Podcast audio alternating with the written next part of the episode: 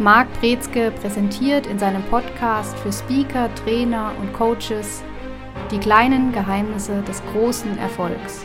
Consulting, Mindset, Methode, Marketing.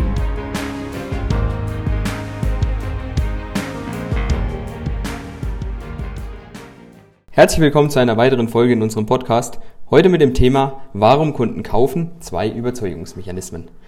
Ja, zuallererst hätte ich mal die Frage, was passiert denn tatsächlich beim Kunden im Kopf, wenn er kaufen möchte, beziehungsweise ja, daran interessiert ist?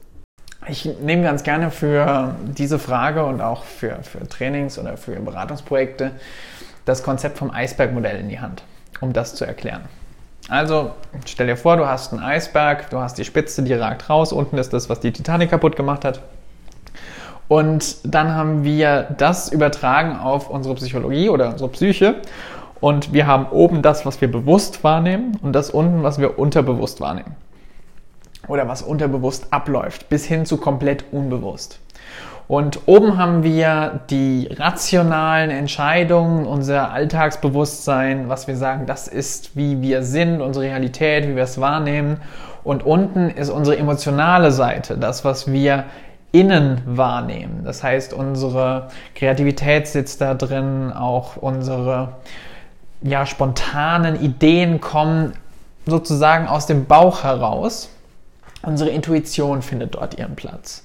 Und bei Kaufentscheidungen ist es häufig so, dass wir denken, dass das rationale, sachliche Entscheidungen sind, die wir fällen und treffen. Das heißt, wir gucken die Pro- und Kontraliste uns an, überlegen uns, was überwiegt und treffen dann rational auf dieser Basis nach der langen Analyse eine wohl überlegte, bedächtige Entscheidung und sagen, so kaufen wir.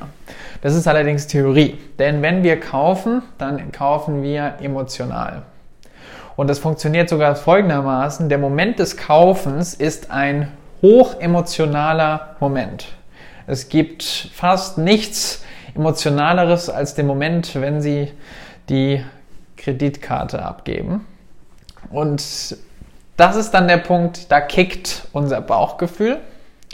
Und dann haben wir auf der anderen Seite eben dieses Rationale und das kommt hinterher.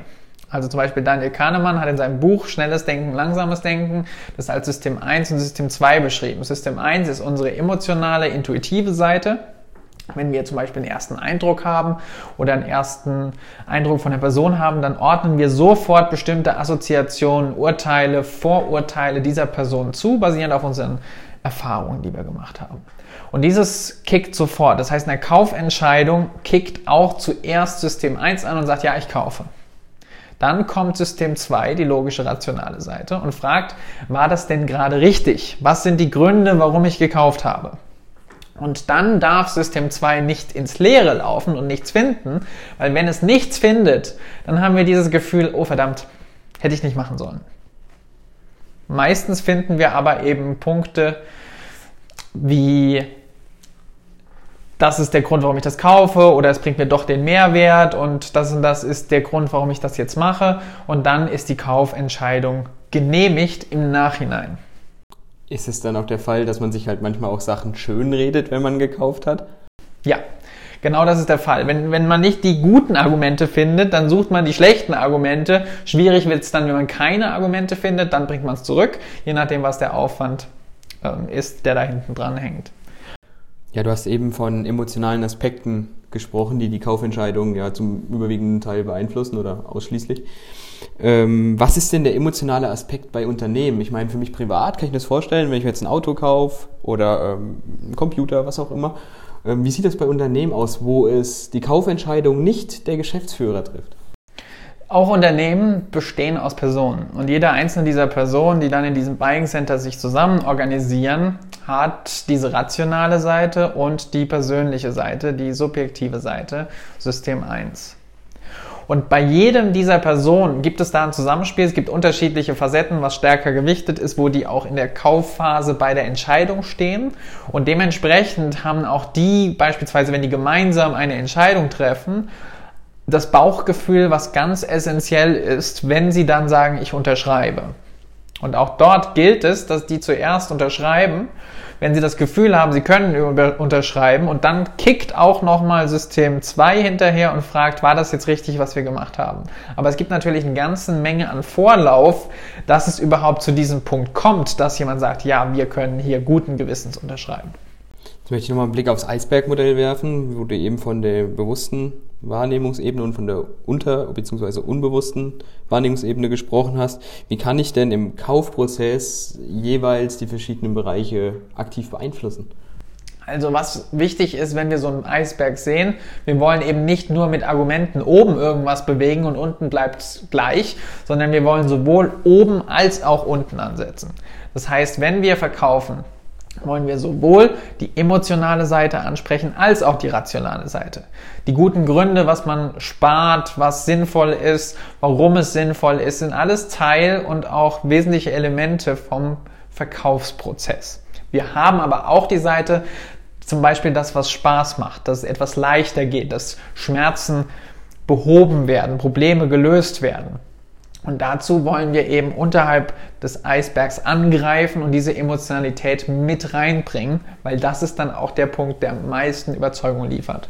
Ich glaube auch die bewusste Seite, die ist eigentlich relativ klar. Das ist auch das, was häufig gemacht wurde. Also im schlimmsten Fall den Kunden mit Argumenten überhäuft, was er vielleicht gar nicht wissen will im ersten Moment. Aber gerade diese unbewusste Seite, das ist, glaube ich, die, wie du gerade gesagt hast, was den großen, größten Einfluss hat. Hast du da vielleicht noch mehr Beispiele, mehr Tipps, um da ja, den Käufer zu kitzeln? Und da kommen wir jetzt auch zu der Überschrift oder zum Titel von unserer Podcast-Folge mit den zwei Überzeugungsmechanismen. Weil beide wollen wir anzapfen und die meisten nutzen nur einen davon, wenn sie überhaupt welche nutzen. Und die ersten, diese, dieser erste Mechanismus, den wir anzapfen wollen, ist die Problemseite, die Problemorientierung. Der Kunde ist eher wahrscheinlicher dazu bereit, etwas zu kaufen, wenn er oder sie weiß, dass es ein Problem gibt und dass der Ist-Zustand nicht ideal ist dann haben wir in diesem ersten Schritt gewonnen, dass wir zumindest der Kaufentscheidung ein Stückchen näher sind. Jetzt reicht es aber nicht aus, weil die Leute leben mit ihren Problemen und die Leute haben Probleme, die sie nicht lösen wollen und angehen. Und da mache ich gerne das Beispiel, fast jeder kennt jemanden mit einem Handy, was einen kaputten Bildschirm hat. Wenn wir es nicht sind, dann denken wir, ach, wie kann man nur mit einem Handy leben mit einem kaputten Bildschirm? Wenn man dann aber die Person selber ist mit dem kaputten Display, dann sagen wir, naja, es geht ja noch. Und zack, leben wir mit dieser Problematik, mit diesem Thema, ohne dass wir was ändern, neues Handy kaufen, reparieren lassen oder was auch immer, sondern wir bleiben erstmal in unserer Komfortzone. Aber wenn wir gezeigt bekommen und merken, wie schlimm es tatsächlich steht um unsere Ist-Situation. Wie viel Kosten, wie viel Zeit, wie viel unsere Pläne wir nicht erfüllen, wie viele Ressourcen wir verbringen, dann sind wir auf einmal ganz schnell dabei zu merken, uh, ich muss irgendwas machen oder ich komme in die Richtung, dass ich sage, ich muss irgendwas machen. Und das ist dann der Punkt, bei dem der erste Mechanismus greift. Wir müssen zeigen, dass es Schmerzen gibt, die kostspielig sind und wir müssen aufzeigen, wie gravierend das Ganze ist. Ich sage da ganz gerne, wir müssen wie so eine Art Doktor unterwegs sein und erstmal gucken, wo tut's denn weh. Ist es auch ein bisschen riskant vielleicht, den Schmerz zu verstärken? Weil das ist es ja im Endeffekt. Also kann man das übertreiben, dass der Kunde dann da sitzt und weint im Endeffekt mal übertrieben gesagt. Das wäre nicht das Schlimmste, was passiert. Das Schlimmste wäre eher, dass man versucht, Schmerzen zu erzeugen, die aber nicht da sind. Das ist dann, wenn man versucht, Bedarf zu generieren, der nicht existiert und dem Kunden reinzureden, dass es aber Bedarf gibt. Und dann kommen wir in den Bereich, wo der Kunde sich getäuscht fühlt. Das dürfen wir nicht machen. Aber wenn der Kunde merkt, es tut weh und oh Gott, es tut ja viel mehr weh, als ich dachte, das ist alles fair und das ist auch sinnvoll, dass sich da der Kunde oder die Kundin mit der Realität wirklich mal auseinandersetzt wenn ich es nicht schaffe, den Kunden mit dem angedeuteten Schmerz aus der ähm, Komfortzone zu locken, habe ich dann überhaupt eine Chance zu verkaufen? Ja, also der erste Schritt ist eben diesen Schmerzpunkt. Der zweite Schritt oder der zweite Überzeugungsmechanismus, den man nutzen kann, ist die Lösungsorientierung. Und da geht es darum zu zeigen, wie toll unser Produkt, unsere Dienstleistung, unsere Lösung auf das passt, was die Kundensituation eben auswirkt. Im Idealfall haben wir da ein Match zwischen der Problemorientierung und der Lösungsorientierung. Das heißt, wenn wir die Problemseite kennen und aufgemacht haben, dann können wir eine passende Lösung dazu präsentieren. Und wenn es ein Match gibt und der Kunde sagt, ja genau, das passt zu mir, ist die Chance sehr groß, dass der Kunde sagt, ja, ich kaufe. Wenn das nicht der Fall ist, dass wir die Problemseite anzapfen können und nur die Lösungsseite, reduzieren wir die Chancen. Das heißt nicht, dass es gar nicht geht, aber viele machen tatsächlich das und vergessen diese Problemseite. Das heißt, die meisten Verkäufer da draußen sind lösungsseitig unterwegs und vergessen aber sich tatsächlich die Probleme der Kunden anzuhören, darauf einzugehen, danach zu suchen, sondern wollen vor allen Dingen die tolle Vision präsentieren, die es gibt. Wir haben ja in der vergangenen Folge bereits über die Projekt Roadmap gesprochen. Ähm, wenn man sich jetzt mal den ersten Teil der Roadmap anschaut, also bis natürlich, bis ich den Auftrag umsetze, habe ich die Chance, in jeder Phase zu verkaufen oder gibt es da einen Bereich, wo du sagst, bis hier muss ich verkauft haben oder es findet nicht mehr statt? Als Berater haben wir ja die Philosophie, dass wir Unternehmen helfen wollen, bessere Ergebnisse zu erzielen. Die Grundlage, dass das überhaupt möglich ist, heißt, wir haben Unternehmen, die sowohl eine Problematik haben, Ist-Zustand, als auch einen Soll-Zustand, eine Zielsetzung, wo sie hinwollen, Lösungsorientierung. Jetzt, wenn wir sagen, verkaufen bedeutet, dass wir den Ist-Zustand aufdecken, entblößen, entmystifizieren, auf der anderen Seite die Lösungsseite präsentieren, dazu beraten und aufzeigen, könnte man jetzt böserweise behaupten, jeder Unternehmensberater macht nichts anderes den ganzen lieben langen Tag, als zu verkaufen. Nur ist es nicht immer die eigene Dienstleistung, sondern es ist ein Verhalten anzuwenden, eine Veränderung, einen neuen Ansatz zu wählen oder sich etwas genauer anzuschauen und zu analysieren. Aber letztendlich ist ein Consultant immer am Verkaufen. Vielleicht sollten wir es nicht Verkaufen nennen, weil die meisten Menschen denken an Mobilfunkanbieter, die zur Mittagszeit anrufen, wenn man das Wörtchen Verkaufen sagt, Vielleicht sollten wir es lieber am Überzeugen nennen. Das heißt, Consultants sind immer daran interessiert und darin involviert, Unternehmen, das heißt auch einzelne Personen, zu überzeugen, dass sie anders agieren. Und das passiert über diese zwei Mechanismen am häufigsten. Wie merke ich denn als Berater, gerade wenn ich das dauerhaft mache, also wenn ich dauerhaft überzeuge, wie kriege ich das als Consultant mit, dass der andere in dem Moment kauft?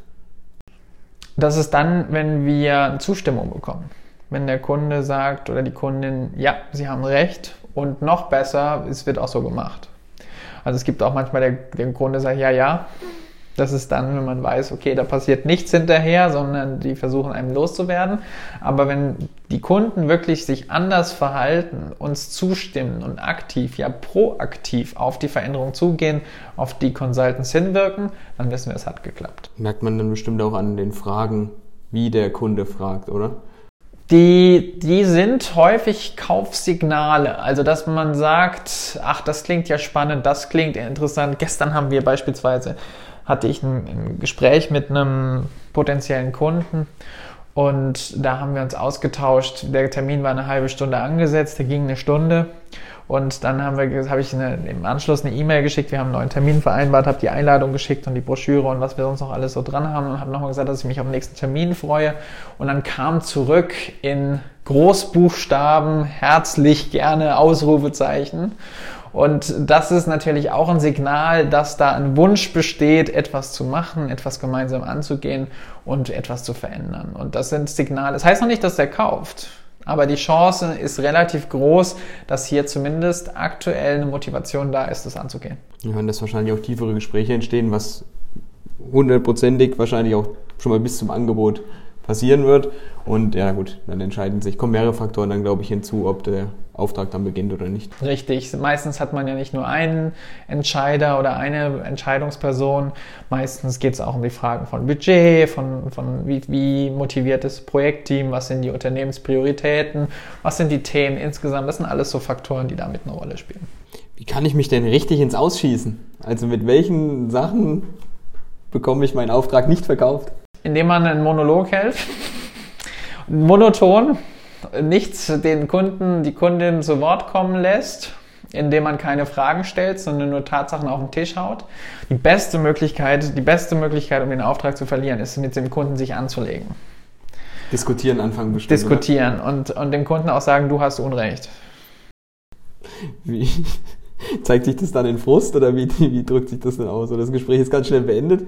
Das Gespräch kann dann ganz schnell beendet sein, aber es kann auch sein, also wenn ich dem Kunden sage, nein, das ist falsch, und dann, es gibt ein paar Kunden, die vielleicht das sogar cool finden, also die dann darauf wieder anspringen. Aber in aller Regel ist es, wenn ich grundsätzlich in die Haltung gehe, ich fange einen Streit mit meinem Kunden an, ein Streitgespräch und ich bin derjenige, der Recht hat und der Kunde ist derjenige, der Unrecht hat und er muss verlieren, dann behalte ich auch meine Dienstleistung bei mir.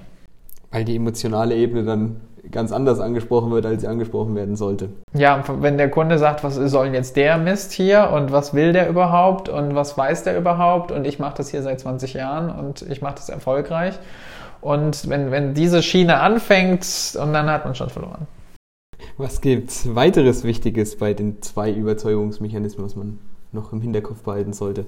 Man muss aufpassen, dass man beides auch wirklich abfragt und abdeckt. Es kann beides auch überlappen. Also es kann sein, dass man sich erst ein Stückchen Problem, ein Stückchen Lösung, ein Stückchen Problem, ein Stückchen Lösung anguckt. Es kann aber auch sein, dass man erst auf die Problemseite eingeht und dann auf die Lösungsseite angeht. Man muss aufpassen, dass man sich nicht verzettelt. Also dass man nicht zu schnell springt und auch nicht zu schnell ins Verkaufen gerät. Die Gefahr ist, dass man sehr schnell von der eigenen Dienstleistung, vom eigenen Ansatz spricht, noch bevor man wirklich mal überprüft hat, gibt es da überhaupt Bedarf. Ähm, gibt es da was, wo ich grundlegend mit anfangen sollte oder ist es egal? Soll ich mit dem Problem anfangen? Soll ich mit der Lösung anfangen? Mein Tipp ist erstmal mit der Ist-Situation anzufangen. Also, dass man für die Analyse ein Stück weit erfährt, wo steht der Kunde gerade. Manchmal ist es aber auch sinnvoll zu fragen, und ich mache das in Coachings beispielsweise am Anfang immer, was soll denn das Ziel sein von dem Coaching? Also, was soll denn das Ergebnis sein? Und dann gehen wir eher auf die Zielseite zuerst ein. Also da hängt es davon ab, wie viel wissen wir auch schon über den Kunden und wie gut kennen wir uns, finden wir uns zurecht. Und dann kann man auch sagen, okay, jetzt erstmal die Situation verstehen, wo befinden wir uns und wo soll es hingehen. Und dann haben wir schon ein Gefühl für die Reise. Beide Punkte brauchen wir. In welcher Reihenfolge ist jetzt gar nicht so wichtig. Aber beide Punkte brauchen wir. Wir müssen wissen, wo wir stehen und wir müssen wissen, wo wir hinwollen. Und wenn wir beides haben, dann können wir es miteinander verbinden, verknüpfen und dann haben wir eine gute Möglichkeit, auch eine Route zu planen. Also kann man jetzt nicht generell eine Struktur festlegen, die man ja eigentlich denen, die das halt nicht so leicht fährt, die das was an der Hand haben, was immer Step by Step durchgehen können oder ist es individuell? Doch, also man kann das durchaus machen. Man kann da eine, und ich lieber als eine Struktur von Themen, will man sich eine Struktur von Fragen zurechtlegen. Was will ich alles abklopfen? Also was ist gerade die Schwierigkeit? Was sind die Herausforderungen? Welche welche Ziele sind schon gesetzt, was wurde schon ausprobiert, was hat nicht geklappt, was hat geklappt, was, also grundsätzlich bin ich bin jetzt hier erstmal allgemein unterwegs. Wenn es dann in die Beratung geht, kann man tiefer reingehen und sagen, welches, welche Transformationsprojekte haben Sie bereits angestoßen und welche haben Sie erfolgreich umgesetzt, welche nicht erfolgreich umgesetzt, warum nicht, was war da das Ziel, was war die Motivation vom Team? Und so weiter. Da kommt man von, ganz schnell ins, vom Hundertstel ins Tausendstel Wichtig, sinnvoll ist es, den Kunden zum Reden zu bringen, aber auch fokussiert zum Reden zu bringen. Wie ähm, gehe ich mit der Situation um, wenn ich mitbekomme, es sind Angebote vom Wettbewerb auf dem Tisch. Ich will mal ein kleines Beispiel nennen aus meiner ja, Berufsvergangenheit, Berufsleben vorher. Es war oft der Fall tatsächlich, dass Produkte vom Wettbewerb beim Gesprächstermin so absolut offensichtlich auf dem Tisch präsentiert wurden. Ist es bei Beratungen auch so der Fall, wenn man merkt, ja, wir arbeiten da mit jemandem zusammen? Manche sagen es ja auch gerne. Ähm, wie gehe ich damit um? Wichtig ist eben zu fragen, was sind die Kriterien, die Kaufkriterien und warum sind das die Kriterien? Und dann geht es darum, beim Kunden die Wahrnehmung von den Kriterien, bei denen wir am stärksten unterwegs sind, dass die Kriterien auch in der Priorisierung weit oben angesiedelt sind.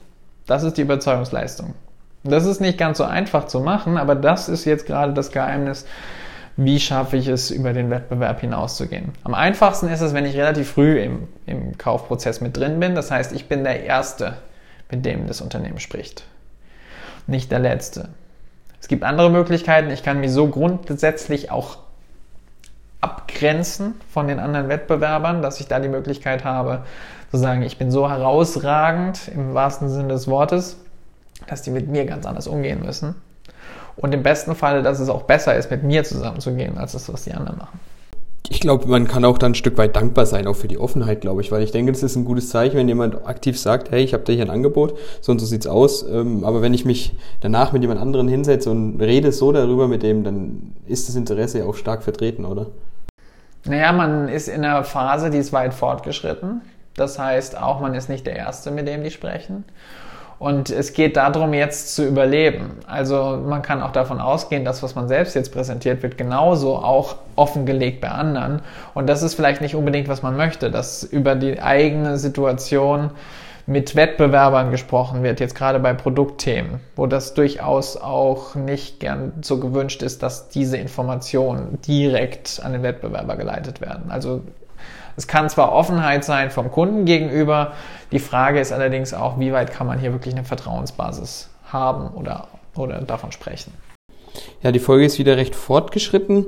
Ähm, kleine Frage noch am Abschluss. Was ist so dein Hauptbestandteil der beiden Mechanismen, um BAM zu überzeugen? Für, für Berater ist es tatsächlich die Frage, was sind Ihre Herausforderungen?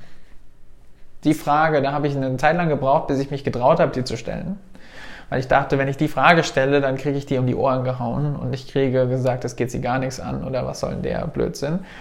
Aber was ich festgestellt habe, ist, wenn ich diese Frage stelle, ich bekomme eine Antwort.